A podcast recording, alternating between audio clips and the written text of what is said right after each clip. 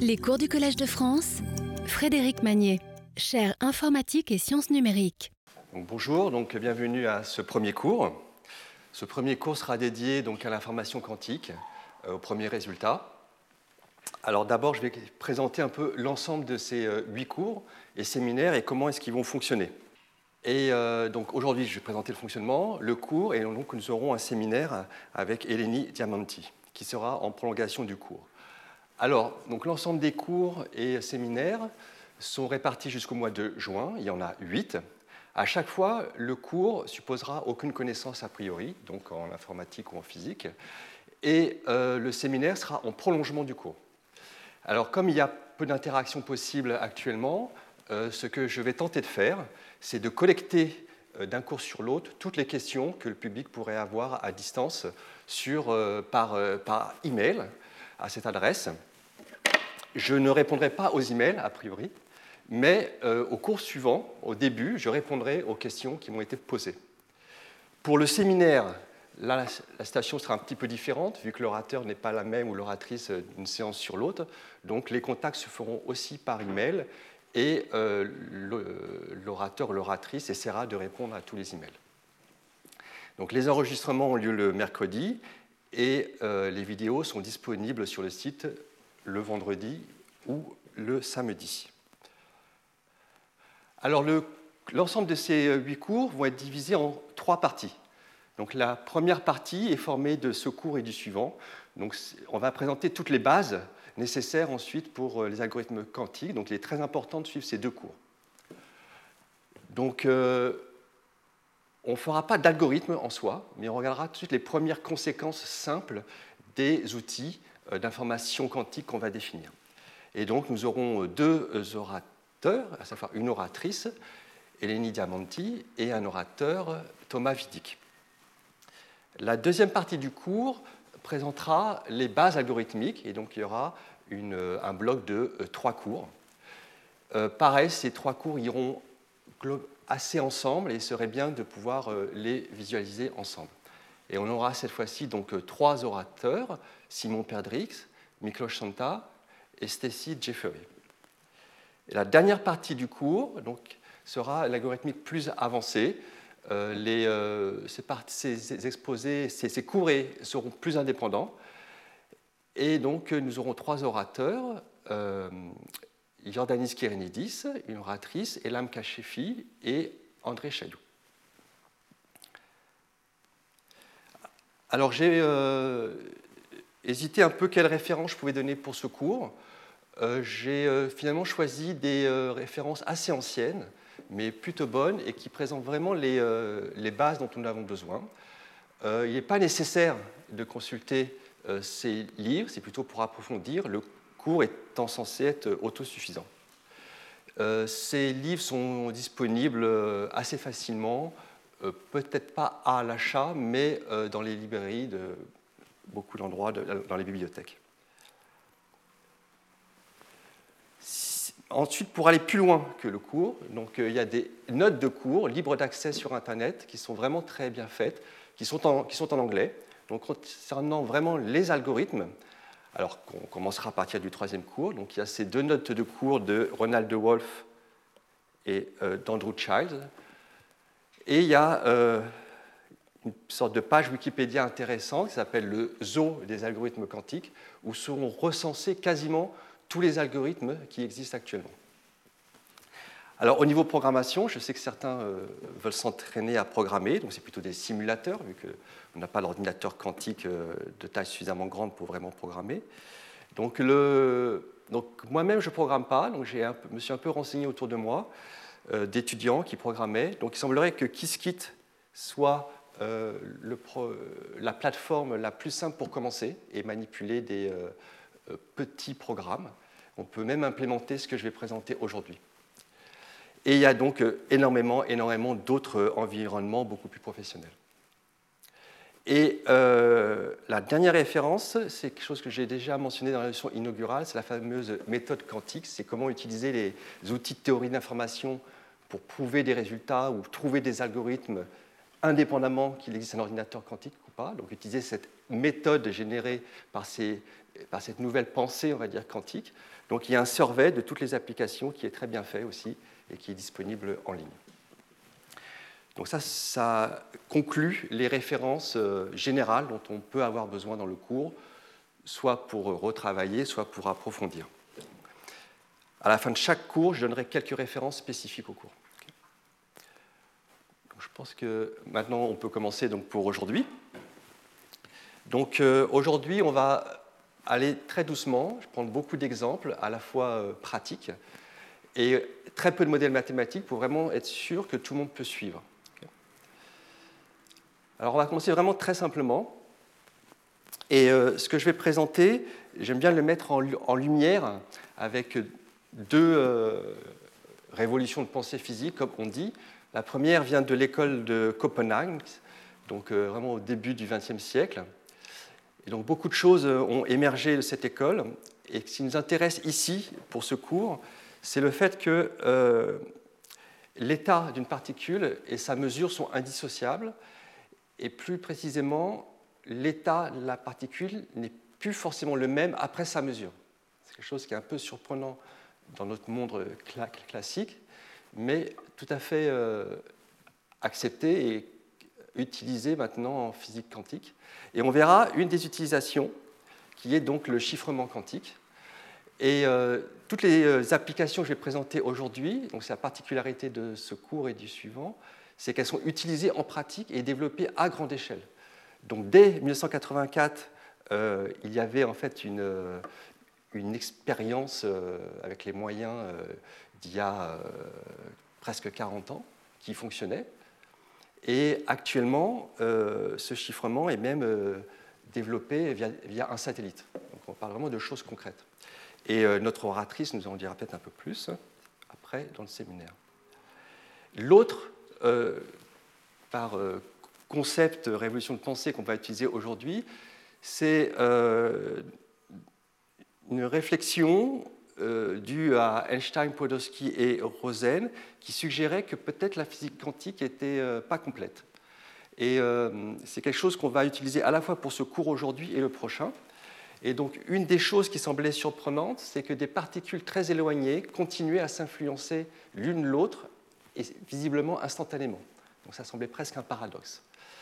Et une des premières expériences qui a convaincu la communiquer qu'en fait la théorie n'était sans doute pas incomplète, et c'était effectivement un phénomène qui se produisait, était l'expérience d'Alain Spey, Philippe Grangier, Roger Dalibard au début des années 80.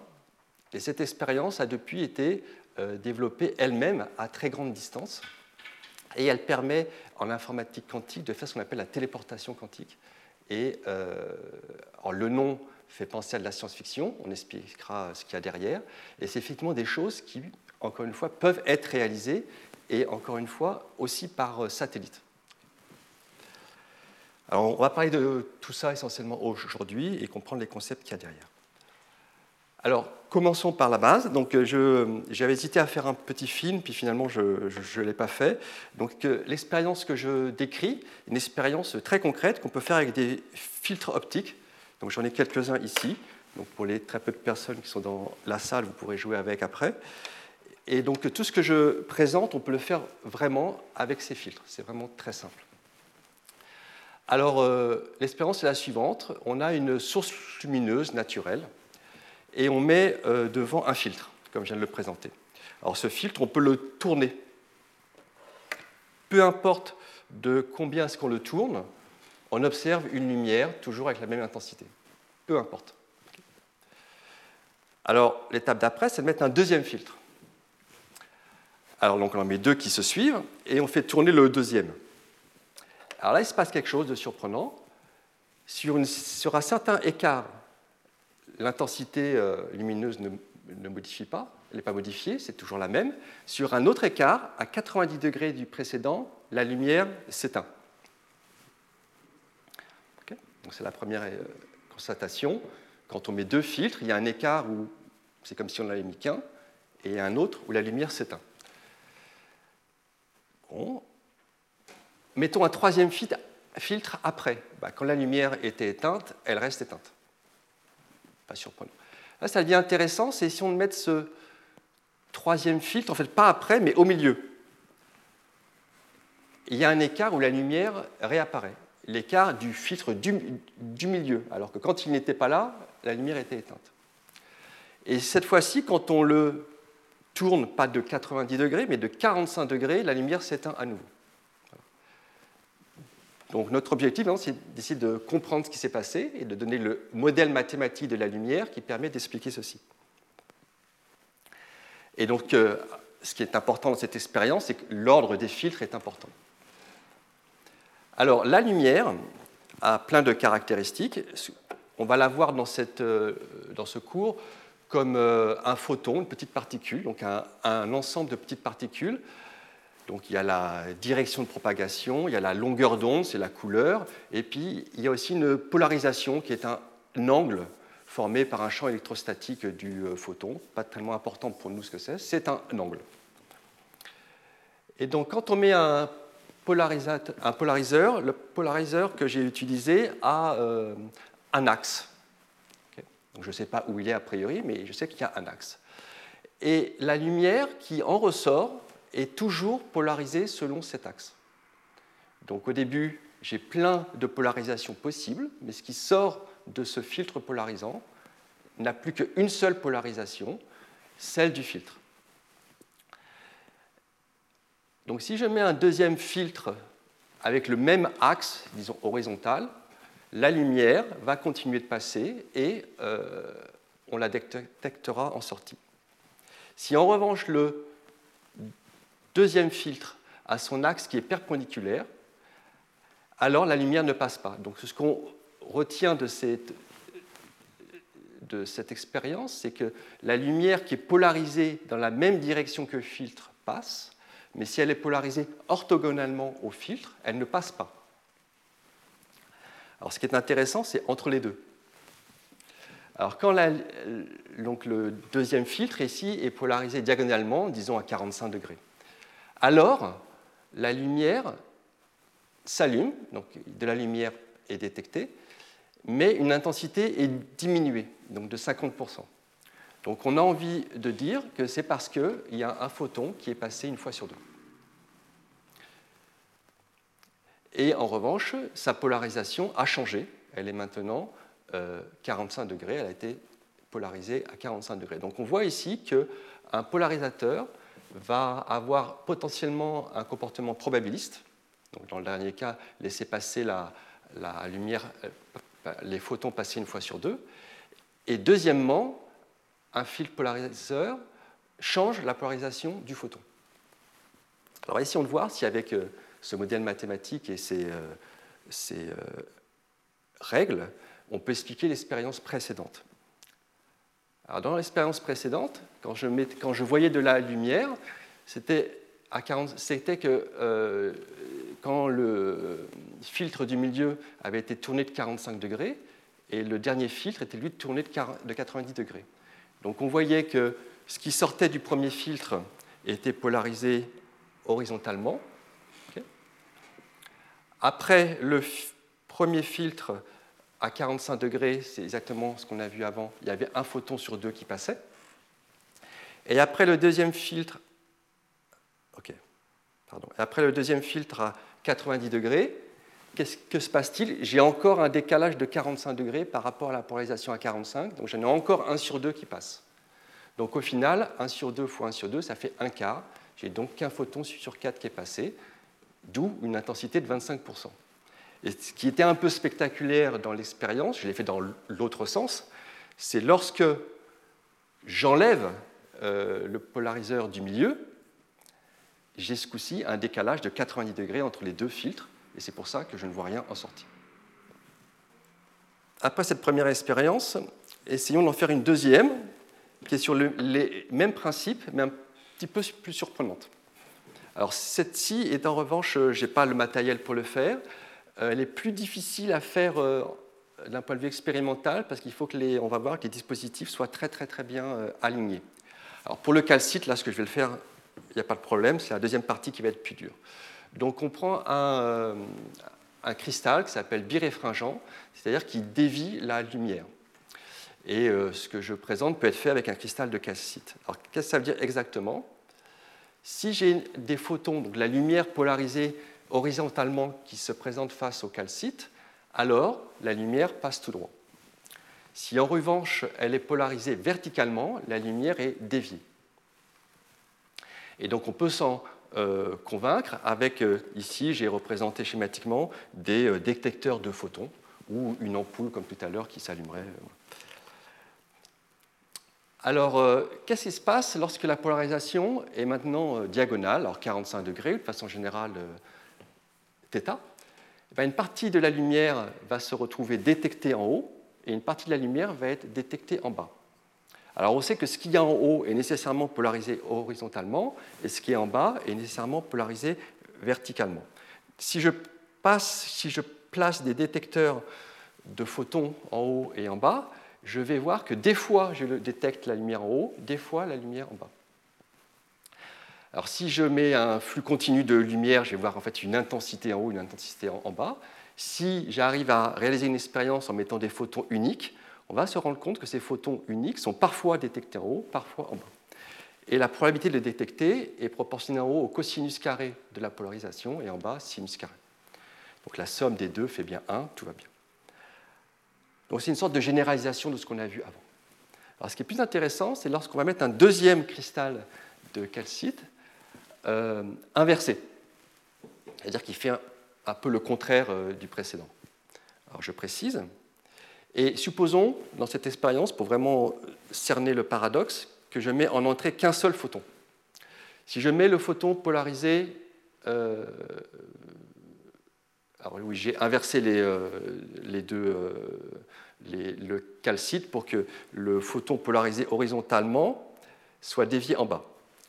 Mais en revanche, pour le deuxième cristal, il n'est pas dévié. Donc dans ce cas-là, que va-t-il se passer? Le photon horizontal va d'abord descendre, puis aller tout droit et être détecté toujours à 100% à un seul endroit. Si maintenant je mets l'étape d'après un photon polarisé euh, verticalement, donc ce coup-ci il va aller tout droit pour le premier euh, cristal et dévier par le deuxième cristal et donc être détecté toujours en bas à 100%. Donc c'est juste on a euh, corriger la déviation avec le deuxième cristal, rien de spectaculaire. Alors ce qui est intéressant, c'est que lorsqu'on va mettre un photon polarisé à angle θ. Alors si on fait l'expérience, on se rend compte que en sortie, le photon est à nouveau polarisé à angle θ et toujours détecté. Ce qui est intéressant de se demander, c'est par où est passé le photon. Donc, quand on ne sait pas, on observe. Donc, si on observe, on va se retrouver dans l'expérience du dessus et on va se rendre compte qu'en haut, cos carré θ, en bas, sinus carré θ. Le problème, c'est que si c'était effectivement parfois en haut, parfois en bas, ça voudrait dire que parfois en haut il est horizontal et parfois en bas il est vertical, ou le contraire, je ne sais plus quelle convention j'ai prise, mais en tout cas en sortie, on l'aurait du coup parfois horizontal, parfois vertical. Et ce n'est pas le cas, vu qu'en sortie, il est toujours diagonal.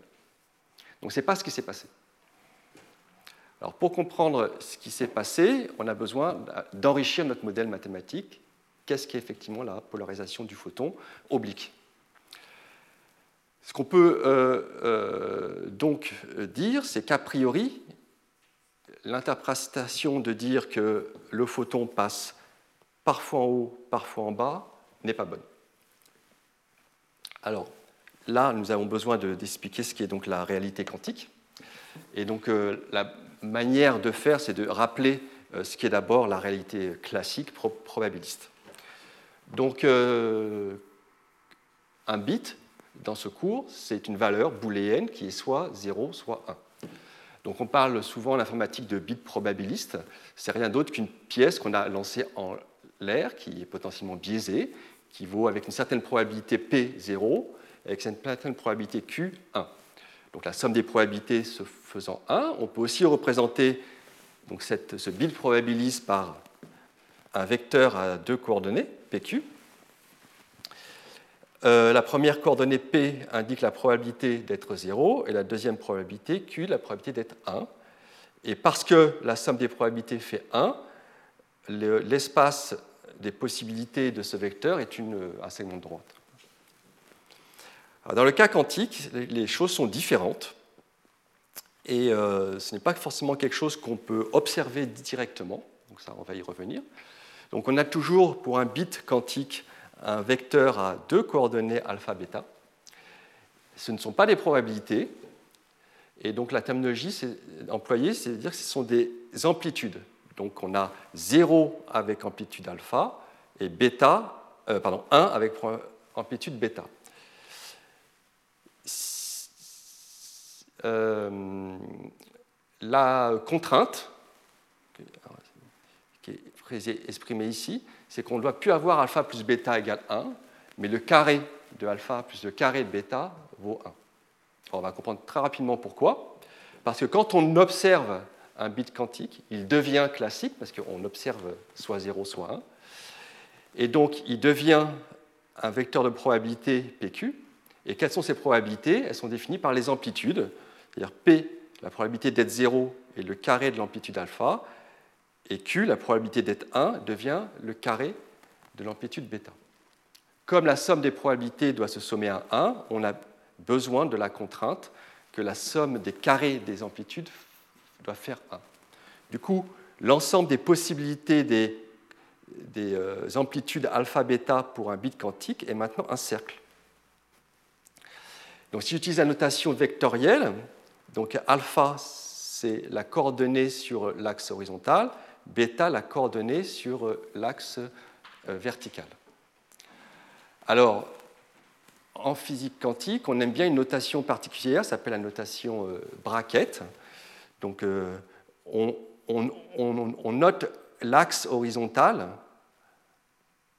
quête 0, donc qui veut simplement dire l'état 0, l'état d'être à la valeur 1, et l'axe horizontal quête 1, donc euh, l'état 1, c'est-à-dire euh, le fait d'être dans, l'état 1 pour le bit quantique.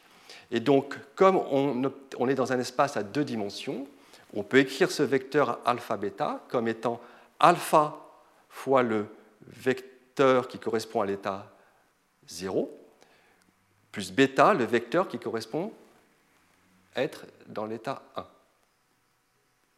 Donc on reviendra sur ça. Mais donc cette somme, alpha 0 plus bêta 1, veut rien veut dire exactement être dans le vecteur euh, alpha bêta. Et ce plus est vraiment une superposition, donc à interpréter euh, d'un point de vue physique, euh, dans le sens qu'on n'est pas 0 ou 1, ou 0 et 1, on est cette combinaison linéaire des deux. Alors ce que je n'ai pas dit, c'est alpha, bêta, ne sont pas forcément des nombres réels, peuvent aussi être des nombres complexes. On n'en a pas besoin dans ce cours, on en aura besoin quand on fait des algorithmes. Et euh, quand ce sont des nombres complexes, bien sûr, je ne peux pas faire une figure euh, en dimension 2 comme cela. Donc, ce que nous voulons de voir avec, la superposition, avec les photons est en fait une implémentation d'un bit quantique. Donc, représentons simplement un vecteur de polarisation θ par un vecteur unitaire de coordonnées cos θ, sinus θ. L'état correspondant au bit 0 et en fait l'état correspondant à l'orientation horizontale pour la polarisation. L'état correspondant au bit 1 est l'état qui correspond à la polarisation verticale. Et effectivement, un vecteur de coordonnées cos θ sinus θ donc fait un angle θ avec l'horizontale et peut effectivement se décomposer en cos θ fois le vecteur horizontal plus sinus θ fois le vecteur vertical.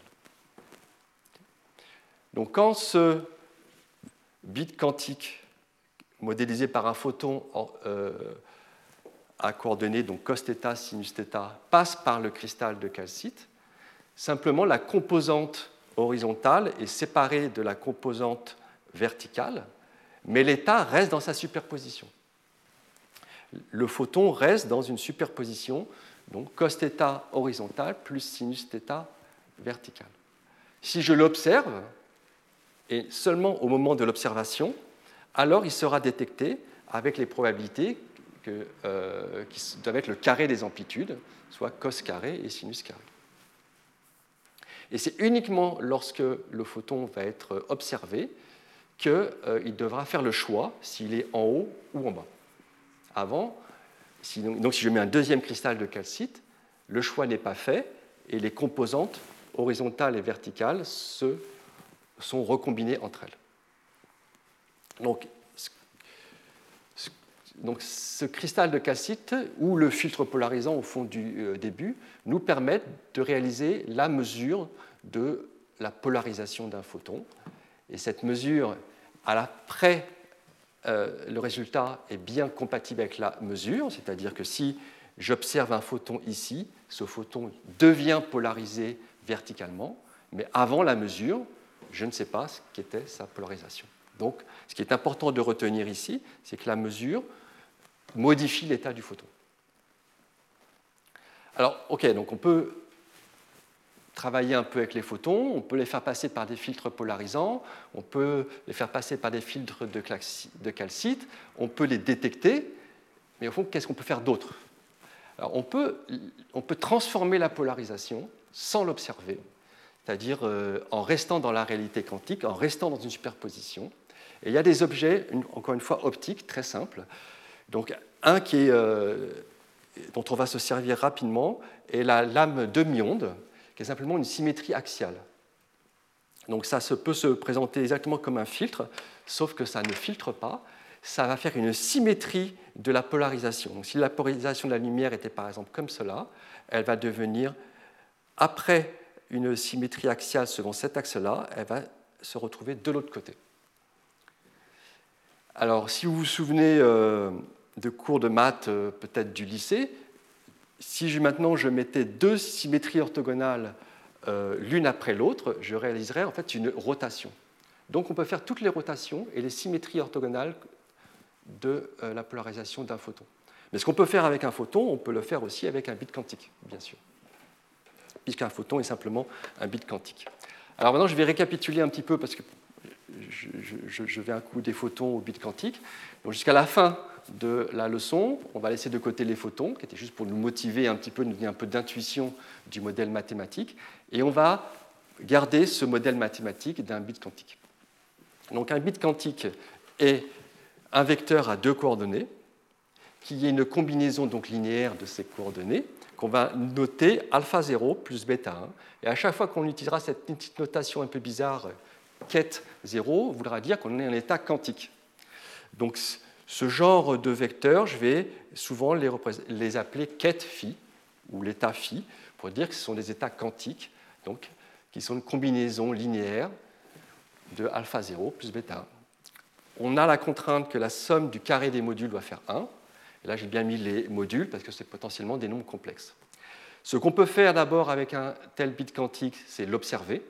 Dans ce cas-là, le bit quantique devient 0 ou 1 avec une certaine probabilité qui n'est pas définie à l'avance, mais uniquement euh, décidée au moment de la mesure. C'est probabiliste, et donc les probabilités dépendent du carré des modules des amplitudes. L'autre chose qui va bien sûr nous intéresser, ce n'est pas la mesure, c'est la transformation quantique. Et donc, il s'agit de modifier les amplitudes tout en préservant la condition alpha carré plus bêta carré égale 1. C'est-à-dire qu'on doit préserver ce cercle. De plus, donc la physique quantique nous dit que la transformation doit être linéaire. C'est quelque chose qui est naturel en probabilité qu'on exporte ici. Qu'est-ce que cela veut dire? Si le bit quantique 0 va dans un état, une superposition psi 0, et le bit 1 va dans une superposition psi 1, alors, quand je prends une superposition quelconque alpha 0 plus bêta 1, le résultat doit être une combinaison des images de 0 et 1, c'est-à-dire une combinaison alpha 0 plus bêta psi 1. Donc, quelles sont les opérations linéaires qui préservent le cercle? Il n'y en a que de deux sortes. Celles dont on vient de parler pour euh, les, photons sont les symétries et les rotations. Alors ces transformations sont réversibles. On peut toujours revenir en, arrière et c'est une des propriétés de l'information quantique.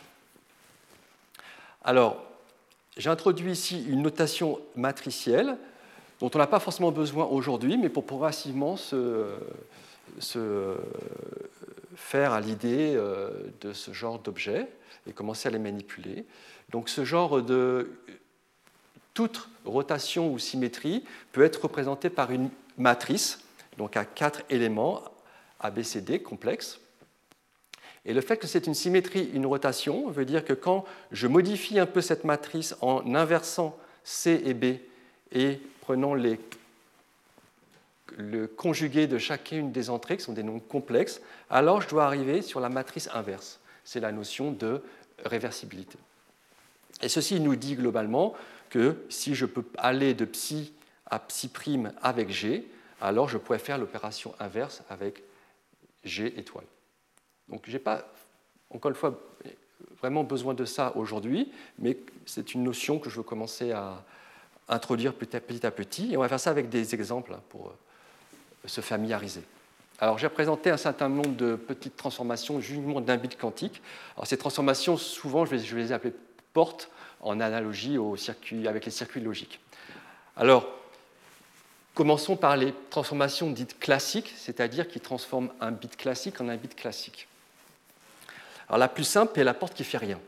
Donc ça s'appelle la porte identité. Alors B ici, c'est une variable booléenne qui vaut soit 0, soit 1. Donc cette notation signifie que si j'ai 0, en sortie j'ai 0, si j'ai 1, en sortie j'ai 1. Alors quelle est la représentation matricielle? Donc c'est euh, donc un objet à quatre euh, valeurs. Donc en haut, j'indexe par 0 et 1, et à droite par 0 et 1. Donc ici, euh, ce 1 signifie que si j'ai en entrée 0, alors en sortie, j'ai donc une superposition, mais tout le poids est sur 0. C'est-à-dire que 0 est parti sur 0. Et pareil pour le 1. Si en entrée j'ai 1, en sortie, tout le poids est sur le 1. Une deuxième porte intéressante est la négation. C'est-à-dire si j'ai en entrée 0, en sortie j'ai 1. Si j'ai en entrée j'ai 1, en sortie j'ai 0. En fait, la négation est simplement une symétrie. Parce que si je fais deux fois la négation, je reviens à mon point de départ. Donc c'est une symétrie à le 45 degrés que j'ai représenté ici et que donc on peut réaliser en optique. Et j'ai écrit aussi ici la matrice. Alors la porte sans doute la plus surprenante et qui ne préserve pas les états classiques, c'est la porte de Hadamard. la porte de Hadamard est simplement en fait euh, presque la même porte du dessus, mais au lieu de mettre l'axe de symétrie à 45 degrés, on va le mettre à 22 degrés 5. Alors ce qui se passe, c'est que 0 va être envoyé sur, euh, un vecteur à 45 degrés, donc cos carré, euh, pardon, Cosinus de 45, c'est la même chose que sinus de 45, c'est 1 sur racine de 2. Donc les coordonnées sont 1 sur racine de 2 pour 0 et 1. Et 1 va être envoyé de l'autre côté, quasiment la même chose, à si près qu'un signe moins est arrivé ici. Donc si je veux schématiser maintenant euh, de façon compacte, la porte de Hadamard donc envoie un bit 0 ou 1, une superposition uniforme de 0 et 1 avec amplitude 1 sur racine de 2, et il y a potentiellement un signe moins devant le 1, et ce signe moins est uniquement quand la valeur b égale 1.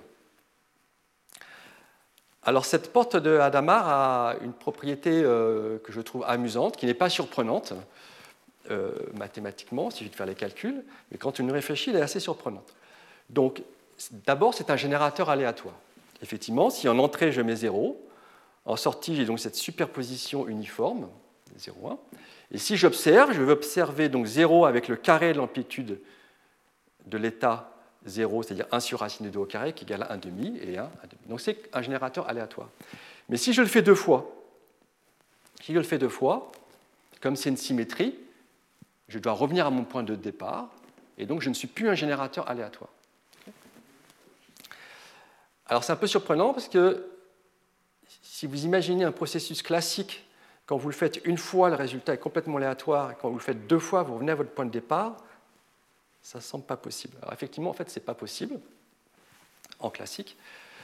Euh, mais et avant d'en dire un tout petit peu plus, euh, je voudrais faire le calcul à la main pour comprendre ce qui s'est passé, ça va nous permettre aussi de manipuler un petit peu la linéarité d'une transformation quantique. Alors j'ai remis la définition géométrique de la porte de Hadamard ici. Et donc quand je commence par l'état 0, et eh bien qu'avec une certaine amplitude, je me retrouve toujours sur l'état 0, et une autre amplitude, je me retrouve sur l'état 1. Donc c'est simplement, je pars sur une superposition de 0 et 1. Si j'observais à ce niveau-là, j'ai donc un bit aléatoire. Maintenant, je fais une deuxième fois une porte de Hadamard. Donc là, j'utilise la linéarité de la porte de Hadamard. Regardons ce qui se passe si, sur la transformation de cette superposition, et par linéarité, donc il faut que je regarde ce qui se passe d'abord sur 0, puis ce qui se passe sur 1, et que je combine les deux ensemble. Alors 0 va partir sur une superposition de 0 et 1, avec les mêmes amplitudes 1 sur racine de 2. Comme j'ai ici en facteur déjà un 1 sur racine de 2, 1 sur racine de 2 fois 1 sur racine de 2 me donne 1 demi. Donc cette partie va partir sur une superposition 1 demi de 0 plus 1 demi de 1. Pour la deuxième composante, je fais exactement la même chose, sauf que le 1 introduit une amplitude négative pour sa composante sur l'état 1. Et donc cette composante, 1 sur racine de 2, l'état 1, part sur une superposition 1 demi 0 moins 1 demi 1. Et donc maintenant il faut tout rassembler par linéarité. Et donc on voit bien sûr que les 1 disparaissent, sont des interférences dites euh, destructives, et les 0 restent, c'est une interférence constructive. Alors là, effectivement, si je n'avais pas de nombre négatif, je ne pourrais pas revenir sur l'état 0. Alors euh, ce comportement n'est pas possible en classique.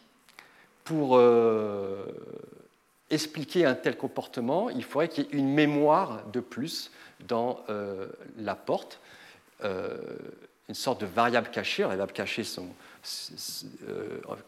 signifient en physique un concept beaucoup plus profond, mais c'est une sorte de variable cachée un peu, un peu primitive. Et la semaine prochaine, on verra vraiment les variables cachées euh, et pourquoi cette théorie était euh, proposée pour, euh, pour combler des lacunes potentielles de la physique quantique. Donc ça, on expliquera ça la semaine prochaine. Donc après cette première curiosité, nous sommes presque prêts à présenter le chiffrement quantique. Pour parler de chiffrement quantique, je vais avoir besoin de définir des mesures un petit peu plus générales. Donc là, en fait, on a choisi arbitrairement où étaient le 0 et le 1. En gros, le 0 était horizontal, le 1 était vertical, mais rien ne nous empêcherait de tourner la base. En ce que j'appelle une mesure dans une autre base. Donc je prends deux vecteurs orthogonaux, donc que j'appelle psi 0 et psi 1, qui ont été tournés. et j'ai envie d'observer dans cette base-là, base qu'est-ce que ça veut dire? J'ai envie de dire 0 lorsque je suis psi 0 et 1 lorsque je suis psi 1. J'ai le droit de faire ça, au fond, c'était complètement arbitraire de me mettre dans cette base-là. Alors dans ce cas-là, effectivement, il est possible de définir une mesure comme ça. Les lois de la physique quantique nous euh, l'autorisent, et puis en plus, on va voir qu'on peut l'implémenter avec les, objets qu'on a définis avant. Alors dans ce cas-là, on va dire 0 avec probabilité simplement la coordonnée au carré dans la base psi 0 de psi 0. Et pareil, on va dire 1 avec pour, avec probabilité le carré de la coordonnée sur psi 1. Alors, cette euh, mesure me permet d'introduire une nouvelle notation où j'ai écrit un des vecteurs à l'envers. Donc ça, c'est en fait c'est le bras. C'est pour ça qu'on parle de notation bras quête. Et bracket veut simplement dire que c'est un produit scalaire entre les vecteurs psi0 et psi. Parce qu'effectivement, le produit scalaire de deux vecteurs nous donne simplement la coordonnée d'un des vecteurs par rapport à l'autre. Donc euh, cette quantité va simplement me dire quelle est la coordonnée, de psi dans la base psi0, psi1. Et je mets donc cette coordonnée au carré. Et ce qui est agréable avec cette notation, c'est que le changement de base, comment on passe des coordonnées de la première base 0,1 à la base psi0, psi1, eh ben, c'est avec une matrice simplement définie par tous ces produits scalaires. Et comment donc on réaliserait une telle mesure, étant donné ce que j'ai défini avant eh ben, Ce serait la mesure dans la base initiale 0,1, précédée de la matrice inverse de changement de base. Donc là, j'ai introduit du vocabulaire qui, encore une fois, n'est pas nécessaire pour comprendre la suite, mais nous permet de progressivement euh, euh, découvrir euh, certaines notions mathématiques qui pourraient être utiles. Ce qu'il faut retenir ici, c'est que cette notion de mesure peut se faire dans n'importe quelle base qui peut être éventuellement tournée.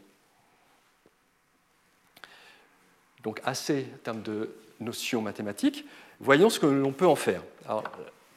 C'est la première découverte que je mentionnais au début du cours, en 84, de Bennett et Brassard. Alors pour expliquer euh, cette découverte, il convient de parler un petit peu de chiffrement à clé privée ou euh, étant donné un code secret partagé entre deux personnes. Alors voici un petit exemple de chiffrement à clé privée. C'est le plus simple, un des plus connus en informatique, s'appelle le one-time pad. Consiste à chiffrer un message. Alors, comme je suis informaticien, un message est une séquence de 0,1 en utilisant un code secret qui est aussi une séquence de 0,1. Alors, une première particularité, c'est que le code secret est aussi long que le message. Alors, ce qui veut dire que les deux personnes qui veulent communiquer, donc sont à distance, ont préalablement établi un code secret. Elles se sont rencontrées, qui était très très long, pour pouvoir ensuite communiquer en utilisant ce euh, code secret, avec, et donc un code secret de longueur aussi long que le message. Alors il semblerait que durant la guerre froide, de telles machines étaient euh, utilisées et que des valises de code secret étaient échangées entre l'Est et l'Ouest. Alors, quel est le message chiffré? Donc, les deux personnes qui veulent communiquer ont ce code secret, cette clé privée. Et une seule des personnes a le message, bien sûr. Donc, ce que va faire cette personne, c'est bit par bit, va faire en gros la somme des deux. Donc 0 plus 0, ça va nous donner 0. 1 plus 0 ou 0 plus 1, ça va nous donner 1. Donc c'est facile de revenir en arrière. Il suffit, quand on a le code secret, il suffit de retrancher. Si j'ai 0 et que le code secret avait 0, c'est que j'ai 0. Si euh, j'ai 1 et que le code secret avait 0, c'est que le message avait 1. Alors la petite difficulté, c'est lorsque j'ai à la fois 1 et 1. Alors dans ce cas-là, ça devrait faire 2. Et en fait, ce qu'on va faire, c'est qu'on va simplement envoyer la parité, donc on va envoyer 0. Donc 1 plus 1, ça fait 2. J'envoie la parité 0. Et effectivement, si moi je reçois 0, sachant que mon bit secret est à 1, je sais que la parité étant 0, le message devait avoir un bit à 1. Donc il y a un théorème très très simple en fait à prouver avec un peu de théorie de l'information, c'est que si cette clé secrète, si ce code secret est complètement aléatoire, alors il est impossible de déchiffrer le message sans avoir la clé secrète. Alors, donc ça a été utilisé, c'est une propriété euh, très agréable de sécurité parfaite. En revanche, il faut une clé très très très longue, et ça, en pratique, c'est quand même difficile. Donc, en pratique, on utilise d'autres choses. On utilise des techniques qui permettent de réutiliser une clé plusieurs fois, ou alors une clé beaucoup plus petite que le message. Et euh, il y a beaucoup de choses qui sont utilisées qui fonctionnent très très bien. Et euh, un exemple, c'est AES qui est utilisé euh, aujourd'hui par, exemple. La preuve est plus inconditionnelle. C'est qu'il est possible éventuellement de casser. Et lorsqu'une faille est trouvée, en général, une nouvelle version du protocole est mise à jour. Alors, ce qui est agréable, c'est que la sécurité est quand même euh, plutôt robuste, y compris euh, aux protocoles quantiques, aux attaques quantiques potentielles. En pratique, en revanche, il ne faut pas utiliser trop souvent la clé, il faut la renouveler très souvent, parce que plus la clé est utilisée, plus d'informations transitent euh, sur la clé elle-même, et au bout d'un moment, il y a des attaques qui permettent de retrouver la clé. Donc il y a toute une normalisation qui dit qu'il ne faut pas utiliser la clé pour chiffrer plus de temps euh, bits de message. Alors, ça c'est très bien, mais en pratique, comment on fait pour établir un code secret entre deux personnes? Donc, une solution va être d'utiliser le protocole de chiffrement quantique que je vais vous proposer. Une autre solution est d'utiliser la cryptographie dite à clé publique, qui répond exactement à ce problème, comment faire un secret entre deux personnes, ou comment communiquer entre deux personnes lorsqu'il n'y a pas de secret commun? Et ce qu'on utilise essentiellement aujourd'hui sont des protocoles comme RSA ou Diffie-Hellman, qui, eux, ne résisteraient pas aux attaques quantiques. Donc, ce qu'il faut retenir ici, c'est lorsqu'on a un secret, on peut utiliser des techniques de chiffrement à clé privée qui résisteraient aux euh, attaques quantiques. Quand on n'a pas de secret, ce qu'on utilise actuellement ne résisterait pas aux attaques quantiques. Néanmoins, il y a des alternatives qui sont en cours de proposition, et donc on peut imaginer que dans un avenir proche, on aura d'autres alternatives. En attendant, donc, on peut utiliser euh, un chiffrement quantique pour établir ce clé secret. Donc, quand je parle de chiffrement quantique, je ne dis pas euh, comment chiffrer, je dis comment établir une clé secrète. Et ensuite, on utilise un des protocoles complètement classiques que j'ai présentés, par exemple le WhatTimePad ou AES. Alors, qu'est-ce que la distribution donc, euh, quantique de clés? Initialement, donc, j'ai deux personnes. Donc, en cryptographie, on parle toujours de Alice et Bob. Donc, euh, mon Alice est ici et mon Bob est là.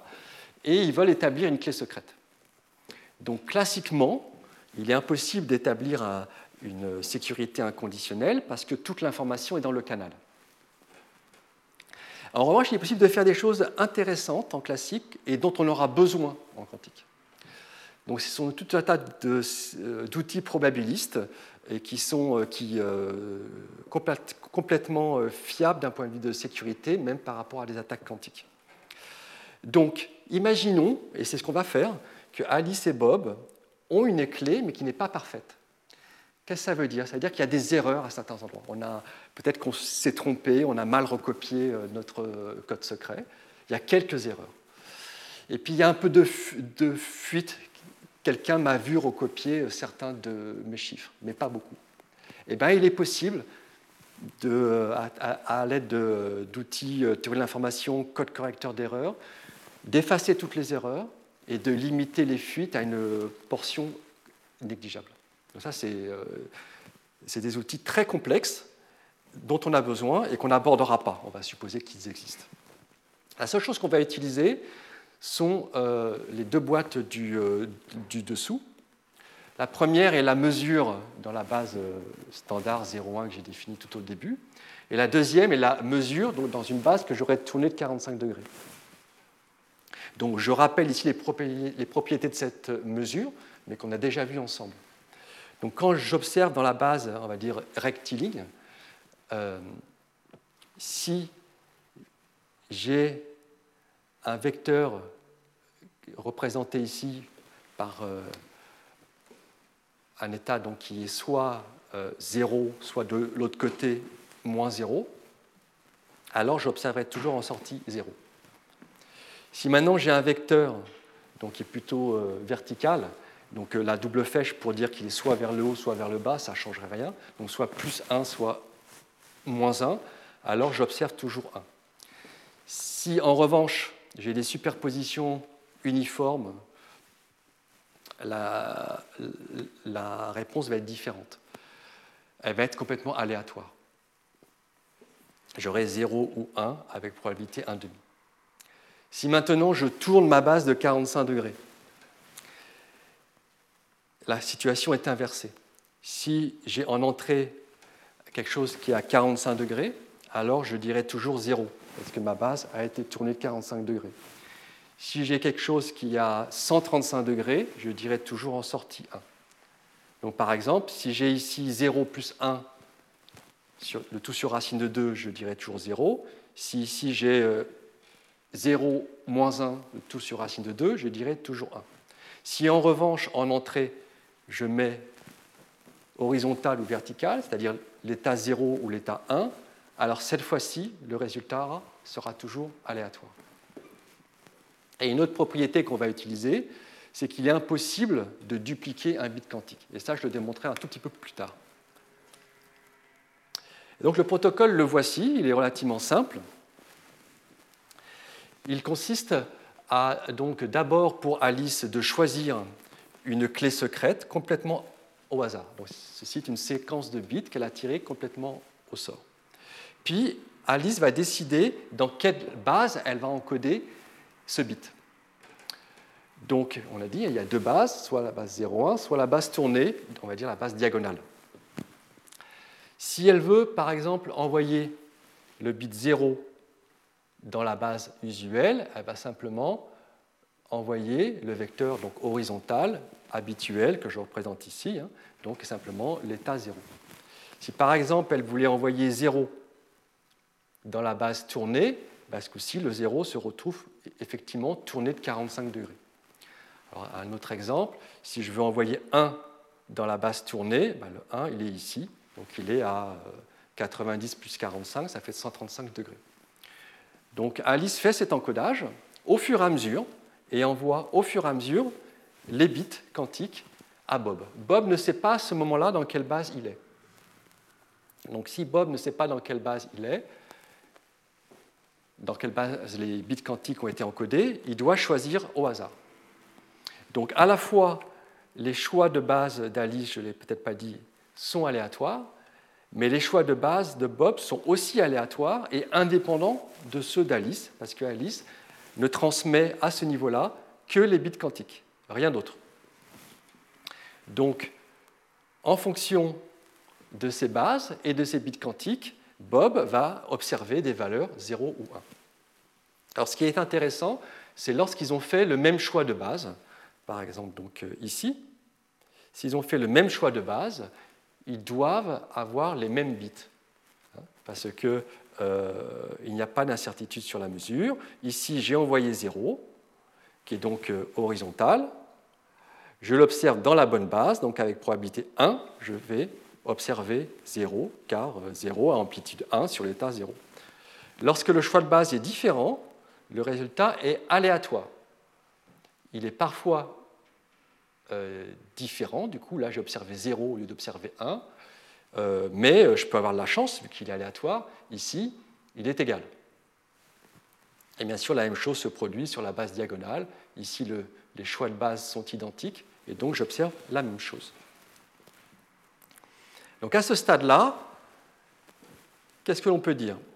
On peut dire que lorsqu'ils ont fait les mêmes choix de base, Alice et Bob, s'il n'y a pas d'interférence dans le protocole, si tout est parfait, ils ont les mêmes valeurs de bits de clé. Sur les choix de base différents, ils n'ont aucune corrélation. Donc ce que vont faire maintenant Alice et Bob, maintenant que toutes les mesures ont été faites, Alice et Bob vont se révéler leur choix de base. Alice va envoyer tous ses choix de base à Bob et Bob va envoyer tous ses choix de base à Alice. Donc c'est cette partie ici et ils vont filtrer, c'est-à-dire qu'ils vont jeter tous les bits de clé qui correspondent à des choix de base différents.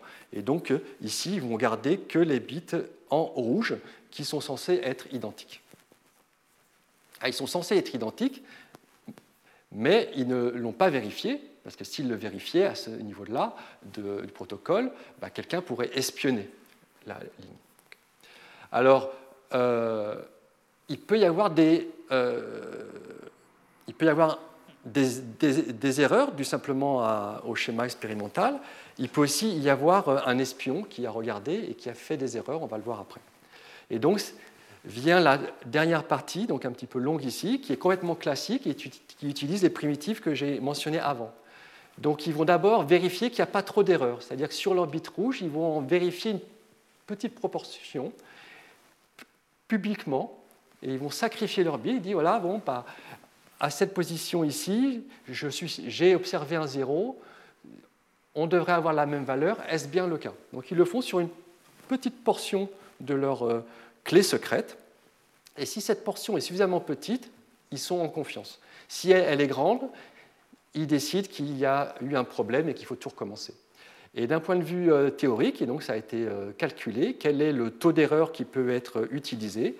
Et sur ce protocole, on est à des valeurs de l'ordre de 11% ce qui est plutôt bon d'un point de vue expérimental. Il, existe d'autres protocoles qui vont tolérer même au-delà de 20-25%.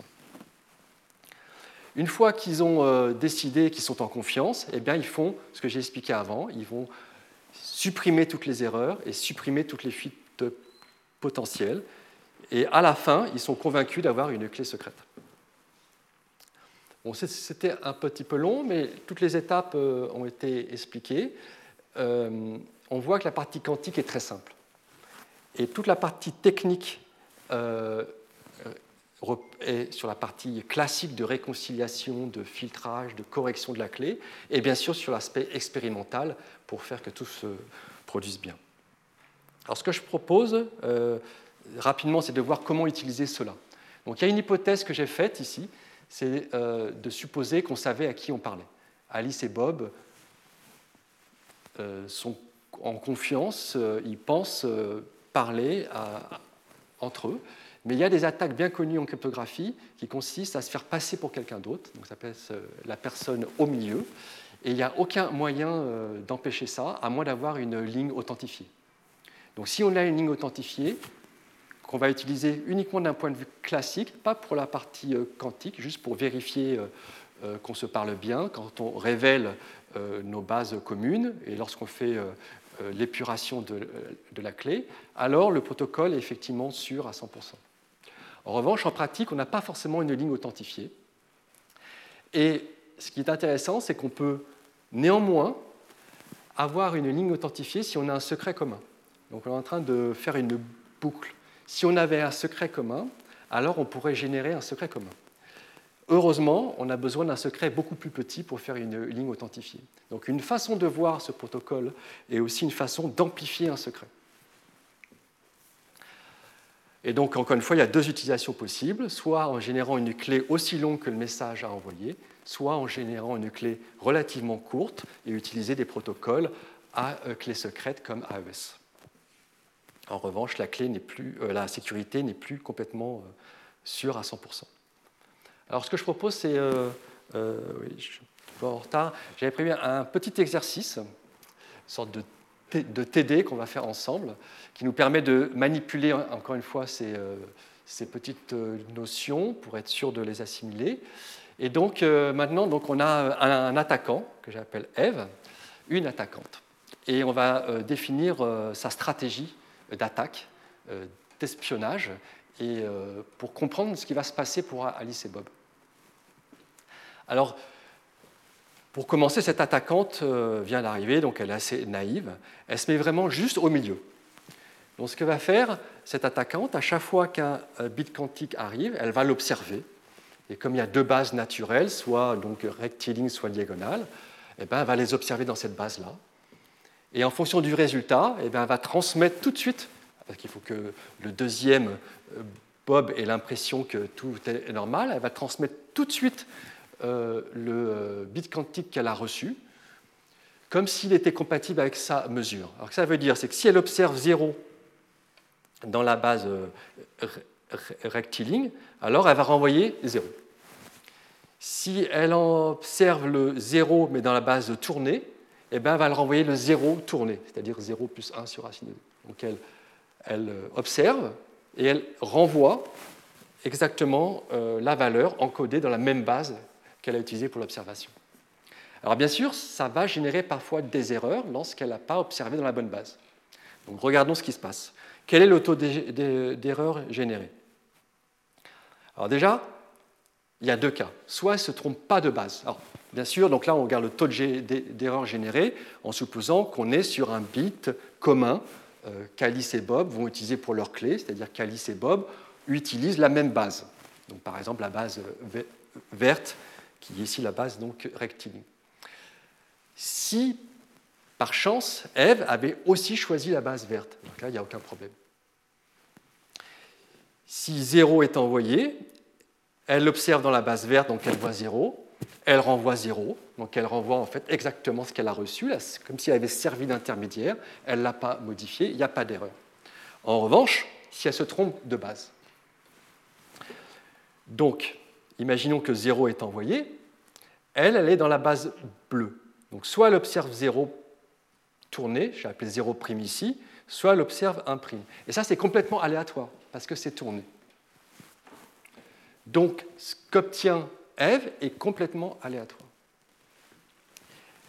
Mais ce qui est plus important pour nous, c'est qu'elle va le renvoyer de toute façon un qubit, un bit quantique tourné, soit ce 0', soit ce 1', qui lui-même va être observé par Bob dans la base non tournée, puisque Alice et Bob, mais dans le cas, ils ont choisi la, même base. Donc ce qu'elle va envoyer, que ce soit ce 0' ou ce 1', a un comportement complètement aléatoire lorsqu'il est observé dans la base verte. Donc, et Eve et Bob observent une valeur complètement aléatoire. Donc le taux d'erreur est de 1,5 dans ce cas-là. Donc une fois sur deux, il n'y a pas d'erreur. Une fois sur deux, il y a une erreur de 1,5. Donc le taux d'erreur est de 25%. Donc ça, c'est intéressant. Si cette Eve est au milieu et observe tout ce qui se passe, à la fin, il y aura une erreur de 25% qui est bien supérieure au taux d'erreur de 11% que je m'étais fixé. Bon, soit. Et quelle portion de la clé est apprise par Alice? Alors pareil, donc là, euh, est apprise par Eve. Quelle portion de la clé d'Alice est apprise par Eve Donc je me place dans la situation, je regarde quelle portion correspond au bit d'Eve, d'Alice et Eve. Alors, euh, il y a exactement les deux mêmes situations d'avant. Si Eve fait le même choix de base qu'Alice, eh ben là, j'apprends le, bit de clé avec 100%. Si en revanche, j'ai fait un choix de base différent, eh ben, avec probabilité 1,5, euh, euh, j'ai le même bit, et avec probabilité 1,5, je n'ai pas le bon bit. Donc là, je n'ai pas appris. Et donc en proportion, dans ce cas-là, j'aurais appris que la moitié. Donc au total, avec probabilité 1,5, euh, j'apprends le bit, avec probabilité 1,5, j'ai bon avec probabilité 1,5. Je, je fais la somme des probabilités, ça fait 75% de bits corrects. Alors la même euh, stratégie maintenant, c'est au fond, plutôt que regarder soit dans la base rectiligne, soit la base tournée de 45 degrés, est-ce qu'il n'y a pas une autre base qui serait meilleure pour Eve eh bien, En réfléchissant un petit peu, on se rend compte qu'il y a une base euh, entre les deux. C'est la base tournée à simplement 22 euh, degrés 5. Et on peut se demander si cette base est meilleure ou pas. Alors la situation est un petit peu plus compliquée qu'avant. On va recalculer le taux d'erreur et la portion euh, de clé secrète. Alors je, vais aller un petit peu plus vite. Il y a deux façons de faire une erreur. Soit euh, déjà Eve lit le bit opposé d'Alice, parce que simplement Eve ne sera jamais dans la même base. Mais Bob lit la même valeur qu'Eve. Eh ben, la probabilité que le premier événement se produise, c'est le sinus carré de l'angle θ qui est donc 22 degrés 5 et le deuxième est cos carré. Ensuite, il y a l'événement inverse. Soit Eve lit la même valeur qu'Alice, mais Bob le contraire d'Eve. Les probabilités sont maintenant inversées. On somme les probabilités, on revient à 25%. Donc c'est le même bruit.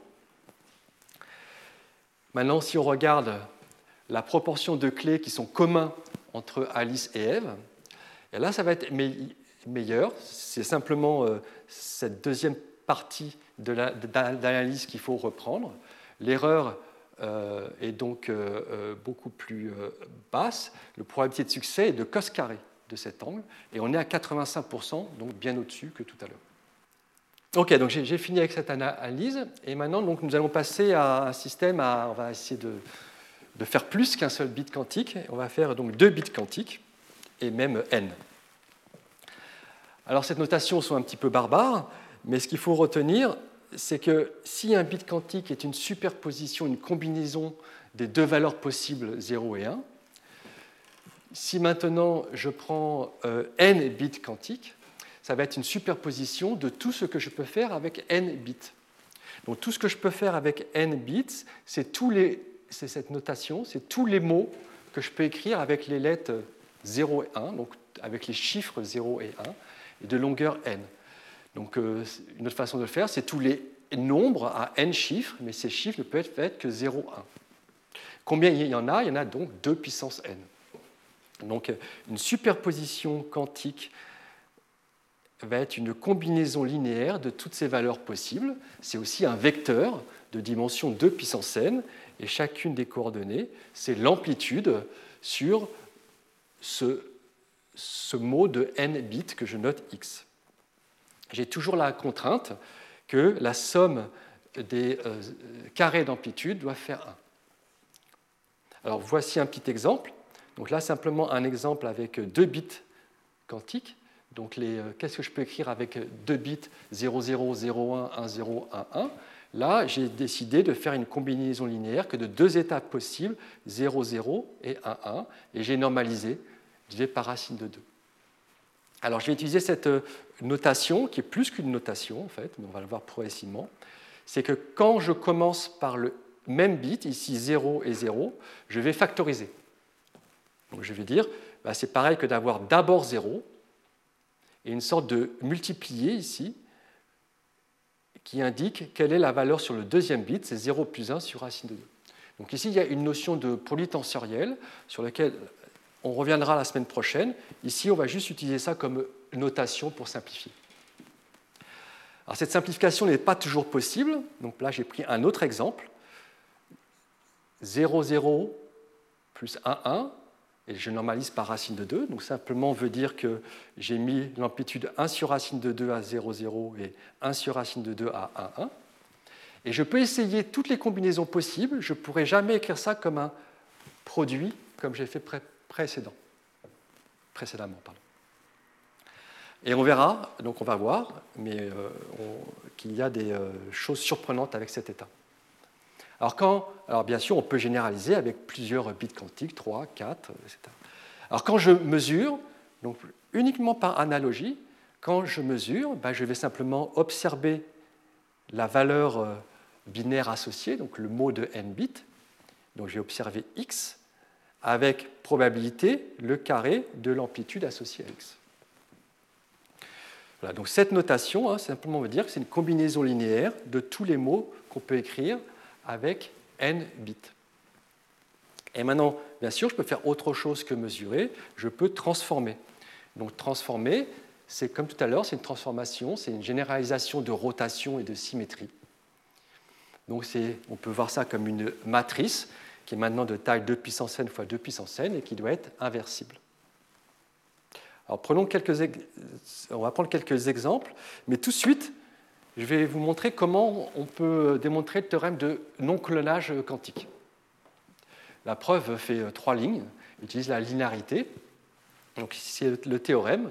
Donc il n'existe pas d'application unitaire, G, qui, prenant en entrée, donc là j'utilise ma notation, euh, un état quantique psi, avec de l'autre côté quelque chose qui est euh, fixé. Donc prenons le cas d'un bit quantique. Donc ici, imaginons que j'aurais un bit quantique là et un bit quantique là, et je retrouverai dans le deuxième bit quantique euh, l'état du premier bit quantique. Donc, il n'existe pas d'opération qui me permette de copier le premier bit quantique dans le deuxième bit quantique. Alors, il est important que je mette ici euh, quelque chose, parce que j'ai une transformation unitaire, donc il faut que j'ai la même dimension à l'arrivée, à l'arrivée qu'au départ. Et cette preuve se généralise à autant de bits quantiques qu'on veut. Donc moi, je vais la faire uniquement dans le cas 1 bit quantique. Alors raisonnons par l'absurde. Supposons qu'il existe une telle transformation. Donc, le 0 euh, serait copié dans l'état 0. Donc dans ce cas, il ne se passerait rien en fait.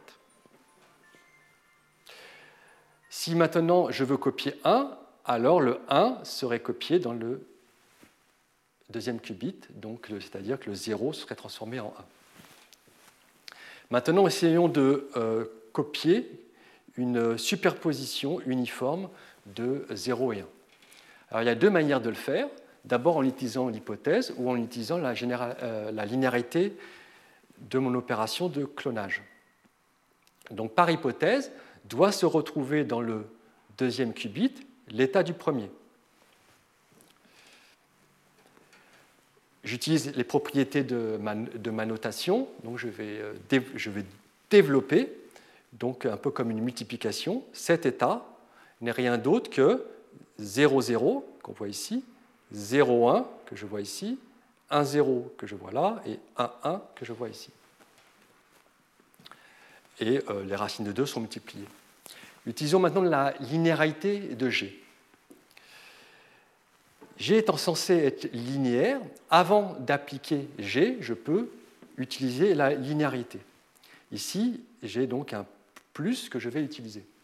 Donc cette opération, avant de la faire, devrait être la même que si j'appliquais G à 0, 0, c'est cette partie-là, puis G à 1, 0, c'est cette partie ici. Une fois que j'ai développé, j'applique maintenant mon opération de clonage G. 0 est cloné en 0 ici et 1 est cloné en 1 ici. Alors j'ai une contradiction parce que ces deux choses-là sont différentes. C'est simplement la linéarité de la transformation quantique qui nous empêche de cloner. Alors, euh, voici maintenant une première euh, opération euh, quantique donc, qui est possible, qui s'appelle le contrôle note. Alors, le contrôle note, pourquoi? Parce que c'est une opération négation, comme on l'a vu tout à l'heure, qui est contrôlée. Plus précisément, si le premier bit quantique est à 0, alors le deuxième bit quantique est inchangé. Donc 0, 0 va sur 0, 0 et 0, 1 va sur 0. En revanche, si le premier bit quantique est à 1, alors le deuxième bit quantique est, euh, négationné, je pas sa, négation. Donc, euh, 1, 0 va sur 0, 1 et 1, 1 va sur 1, euh, 0. Ici, j'ai mis la représentation euh, matricielle. Et euh, là, j'ai représenté la, représentation sous forme de circuit. Alors, un peu comme exercice, encore une fois, mais euh, ça va être très très utile pour mes derniers transparents. Essayons de composer une porte de Hadamard avec un contrôle note. Et euh, ça va nous permettre de comprendre comment est-ce qu'on compose et comment on applique des euh, transformations sur deux bits quantiques. Donc, voici mon, diagramme. Donc, ce que me dit mon diagramme, c'est que je mets en entrée deux bits, donc 0, 0, 0, 0, 0, 1, 1, 0 ou 1, 1. Je commence par appliquer une porte de Hadamard sur le premier bit quantique, puis je fais mon contrôle note sur les deux bits quantiques ensemble. Et en sortie, j'ai donc un état quantique qui va dépendre de mon entrée XY. Et donc je prétends que cet état quantique euh, bah, donc, prend quatre valeurs possibles, ce qui est normal, vu que j'ai en entrée deux bits possibles, donc quatre combinaisons possibles. Donc un de ces quatre états-là, ça s'appelle les états EPR, euh, e les états de Bell, euh, les états Singlet. Alors quelle est la propriété de ces états-là? Bah, Il y en a un qu'on a déjà vu, c'est qu'on ne peut pas les écrire comme un produit de deux états sur un quantique. Ils ont tous cette propriété-là. Donc quelque part ici, on avait bien un produit de deux états, hein, simplement x, y, et en sortie, il est impossible de l'écrire comme un produit de deux états. Alors vérifions ça, juste dans le cas où euh, on a en entrée 1, 1. Donc on va juste vérifier euh, cette euh, égalité-là. Donc comme ça, on va manipuler un petit peu effectivement euh, ce genre de notation. Donc j'ai au début l'état 1,1. Donc l'état 1,1 avec ma notation donc, que, je justifierai un peu plus la semaine prochaine, c'est un produit donc euh, d'état. C'est 1 sur le premier bit et, 2 sur, et 1 sur le deuxième. J'applique maintenant Adamar ici uniquement sur le premier. Donc ce 1, je vais lui appliquer le Adama. D'après la définition de Adama, le 1 va partir sur une superposition de 0 moins 1 normalisée par racine de 2. J'utilise maintenant ma notation inverse. Ben, je recombine mon 0 avec le 1, donc j'ai 0, 1, et mon 1 avec mon 1, et donc j'ai 1, 1. Donc, juste avant la porte note, je suis dans une combinaison linéaire de 0, 1 et de 1, 1 apparaît maintenant le contrôle note. Alors mon contrôle note, je l'ai défini sur les états 0, 0, 0, 1, 1, 0, 1, 1. Donc il faut que j'utilise la linéarité de mon contrôle note pour pouvoir l'utiliser. Donc ce contrôle note, c'est la même chose que le contrôle note sur 0, 1, moins le contrôle note sur 1, 1, et normalisé. Et là, on voit donc le premier ne fait rien parce que le bit de contrôle est à 0, donc j'ai 0, 1. Et le deuxième, comme le bit contrôle est à 1, je fais la négation du, deuxième et j'obtiens un 0. Et j'ai obtenu effectivement l'état bêta à 1. Et je vous invite à essayer de faire de même pour les autres. ce petit circuit n'est pas anodin puisqu'il permet de créer les fameux états de Bell. Alors les états de Bell permettent de faire deux choses. Le premier, c'est le codage super dense qui a été euh, découvert une année avant la téléportation quantique. Donc euh, voici l'objectif. Initialement, euh, Alice et Bob, donc nos joueurs de tout à l'heure, partagent un état de Bell, donc cet état 00 plus 1, 1.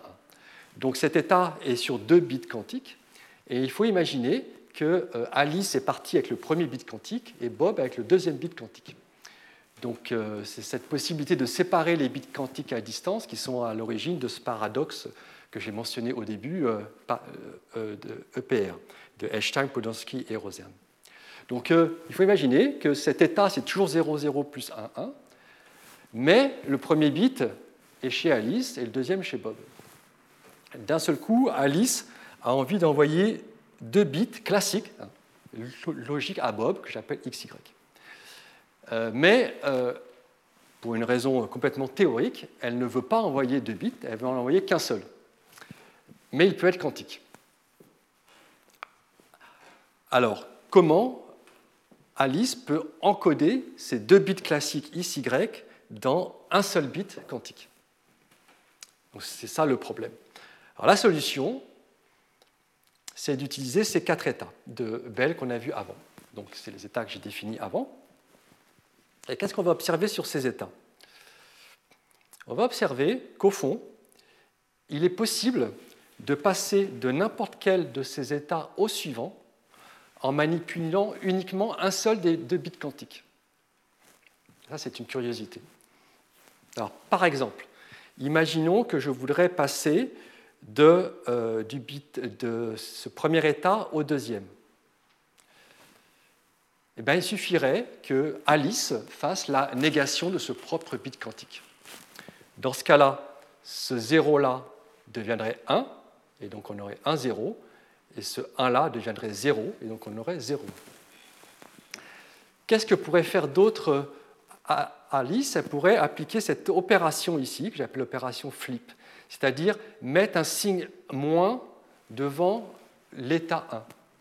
Qu'est-ce qui se passerait ici? Ben, Le moins se mettrait ici, et on passerait de l'état 0, 0 plus 1 à l'état 0, 0 moins 1, 1.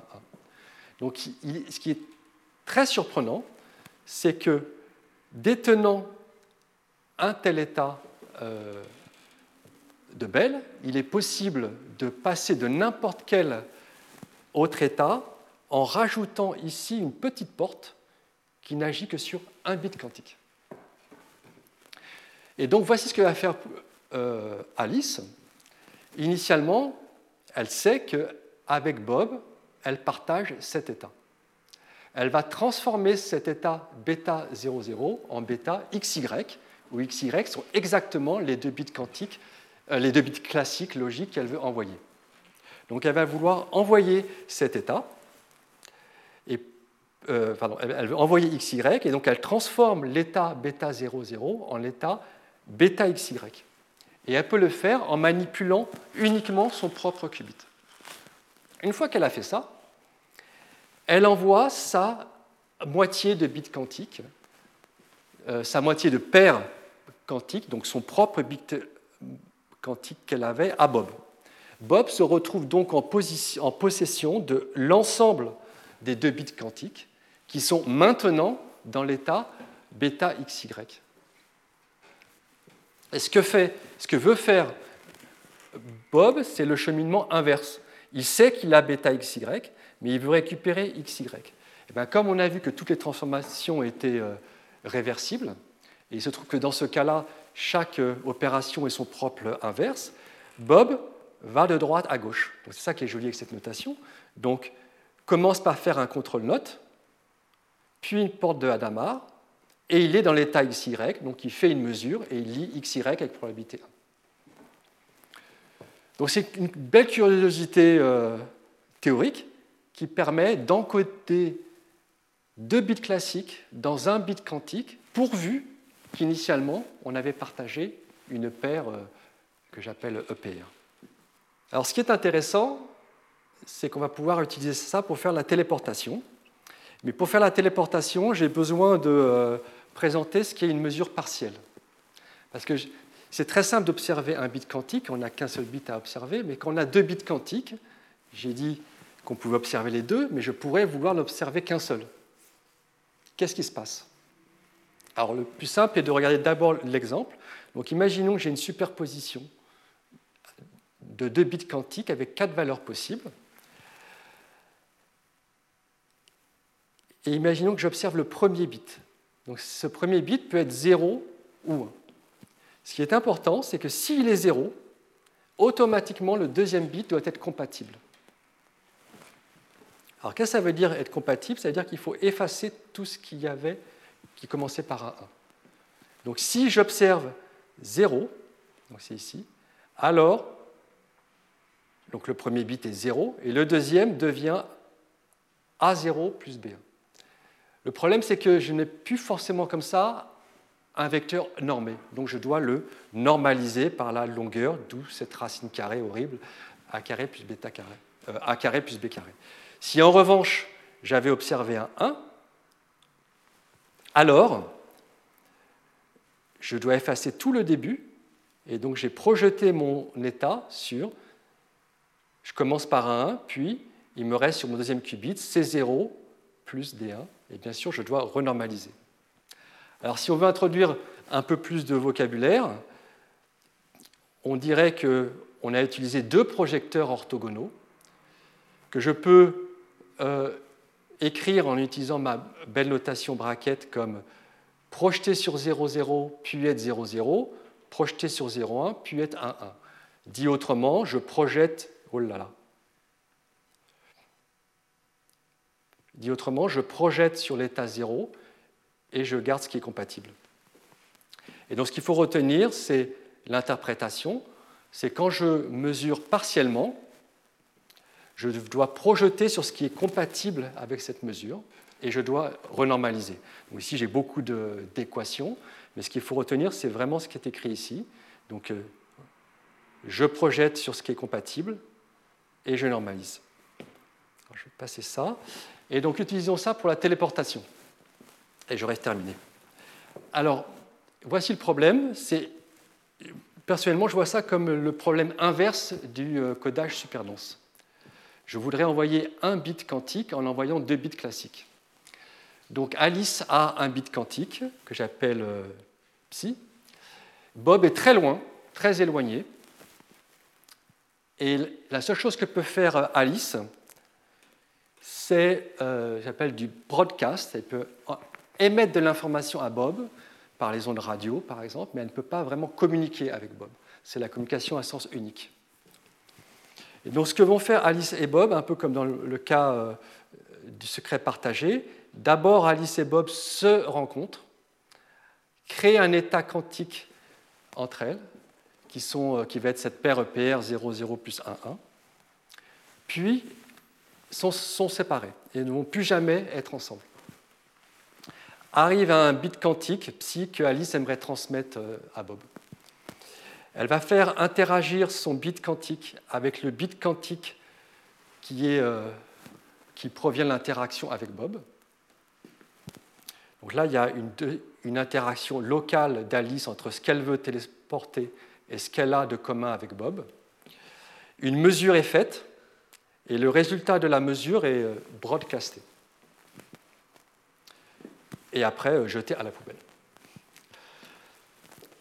Bob écoute, donc euh, les ondes radio par exemple, et dès que Bob reçoit une information d'Alice, Bob sait quelle opération il doit faire sur son qubit qu'il avait de partager avec Alice, et il récupère par magie psy.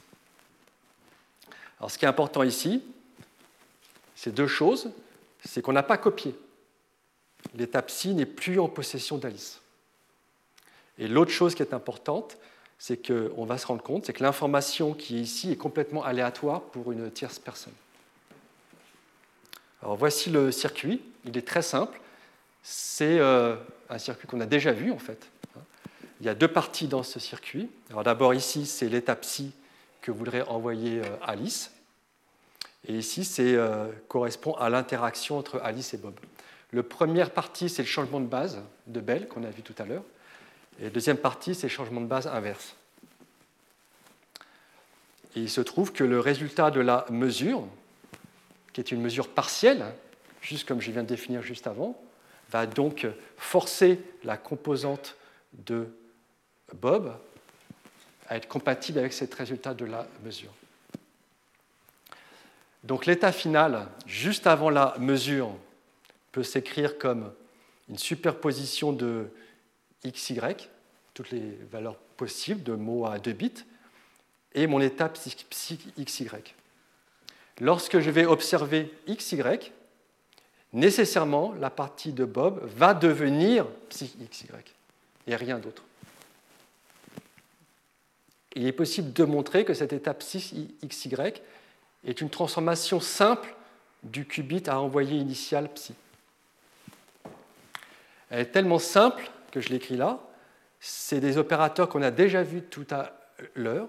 On applique un flip, c'est-à-dire un changement de l'amplitude sur 1, a été appliqué seulement si x égale 1, et une négation a été appliquée seulement si y égale 1. Une fois que Bob reçoit XY, Bob sait que ces opérations-là ont été appliquées ou non. Donc ce que va faire Bob, c'est qu'il va simplement les défaire. C'est la dernière partie du protocole. Si Bob, par exemple, y égale 1 et x égale 1, Bob va réappliquer un note, parce que deux fois note fait l'identité, et va réappliquer un flip, parce que deux fois flip fait l'identité. Et euh, la preuve est calculatoire. Donc je, la mets ici euh, pour être complet, mais a au fond très peu d'intérêt. Ici, j'ai simplement écrit psi que j'ai décomposé. Donc c'est un alpha 00 plus bêta 1. Et ici, j'ai écrit euh, la transformation de l'état 00 après le changement d'état euh, correspondant au changement de base de Bell. Et donc, c'est 0, 0 plus 1, 1, normalisé par racine de 2. On développe le tout et on se rend compte qu'on retrouve une, expression qui utilise les quatre états de Bell. Et on voit qu'ici, bah, ça a un petit peu changé. Je n'ai pas toujours alpha 0 plus bêta 1. Alors c'est très facile de vérifier cette partie-là, parce qu'effectivement, on voit que euh, 0, 0 multiplié par alpha 0 va venir ici, et 1, 1 multiplié par bêta 1 va venir ici. Pour les autres composantes, eh bien, il faut ajouter et retrancher, d'où les nombres négatifs. Euh, et donc, on voit effectivement que lorsqu'on va faire les, euh, la mesure dans la base de Bell, on va projeter sur une de ces valeurs-là, qui suffira de corriger. Mathématiquement, c'est très très simple, conceptuellement, c'est plus compliqué. Et il y a un petit peu euh, de manipulation algébrique élémentaire mais qu'il faut s'entraîner à faire pour comprendre la suite. Alors, j'ai à peu près fini. Je voudrais juste dire qu'on peut se demander, ok, on peut, est-ce qu'on peut faire plus? Est-ce qu'on peut télétransporter plusieurs bits quantiques? Et par un tour de passe-passe, oui, en fait. La mécanique quantique nous dit c'est très très très simple. Il suffit de transporter chaque bit un à un en les considérant que comme des euh, états presque séparés. Et euh, pourquoi? Parce qu'au fond, la porte téléportation n'est qu'une porte identité, une porte qui ne fait rien, à part envoyer quelque chose d'un point à l'autre. Donc si on fait abstraction de tout ce qu'il y a à l'intérieur, ce n'est rien d'autre qu'une identité.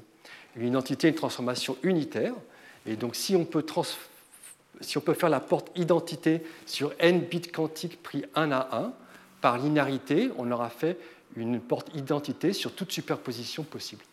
Ça, c'est assez magique. D'un point de vue mathématique, c'est euh, très simple. La preuve est, faite. D'un point de vue pratique, en revanche, il faut s'assurer que tout ce système reste bien dans sa réalité quantique et qu'il n'y a pas d'interférence, et ça, c'est très dur. Donc, euh, j'ai terminé. Voici quelques références pour aller plus loin. La première euh, partie, c'est des initiatives pédagogiques très intéressantes qui existent sur le web. il y a y compris un petit jeu quantique qui permet de se familiariser avec les polarisations, les portes sur un qubit ou deux. Il y a quelques initiatives pédagogiques, pour, y compris pour des élèves en lycée, qui sont européennes. Et là, c'est des, références pour aller vraiment beaucoup plus loin pour comprendre la preuve de sécurité. Parce qu'au fond, je n'ai pas fait la preuve de sécurité la distribution de clés quantiques. C'est quelque chose qui est très difficile, qui utilise les théories de l'information euh, quantique. Euh, et là, il y a un très beau euh, survey fait par des collègues qui est assez complet. Et si vous êtes intéressé par la cryptographie quantique, qui ne sera pas le thème de ce cours, moi je ferai l'algorithmique quantique, il y a un très beau MOOC qui a été fait qui est en accès libre maintenant. Toutes les vidéos sont en accès libre. Euh, il prend plusieurs heures, hein, c'est un cours avancé, et, euh, mais qui permet d'aller plus loin sur ce thème si vous êtes intéressé. Merci. Retrouvez tous les contenus du Collège de France sur www.colège-2-france.fr.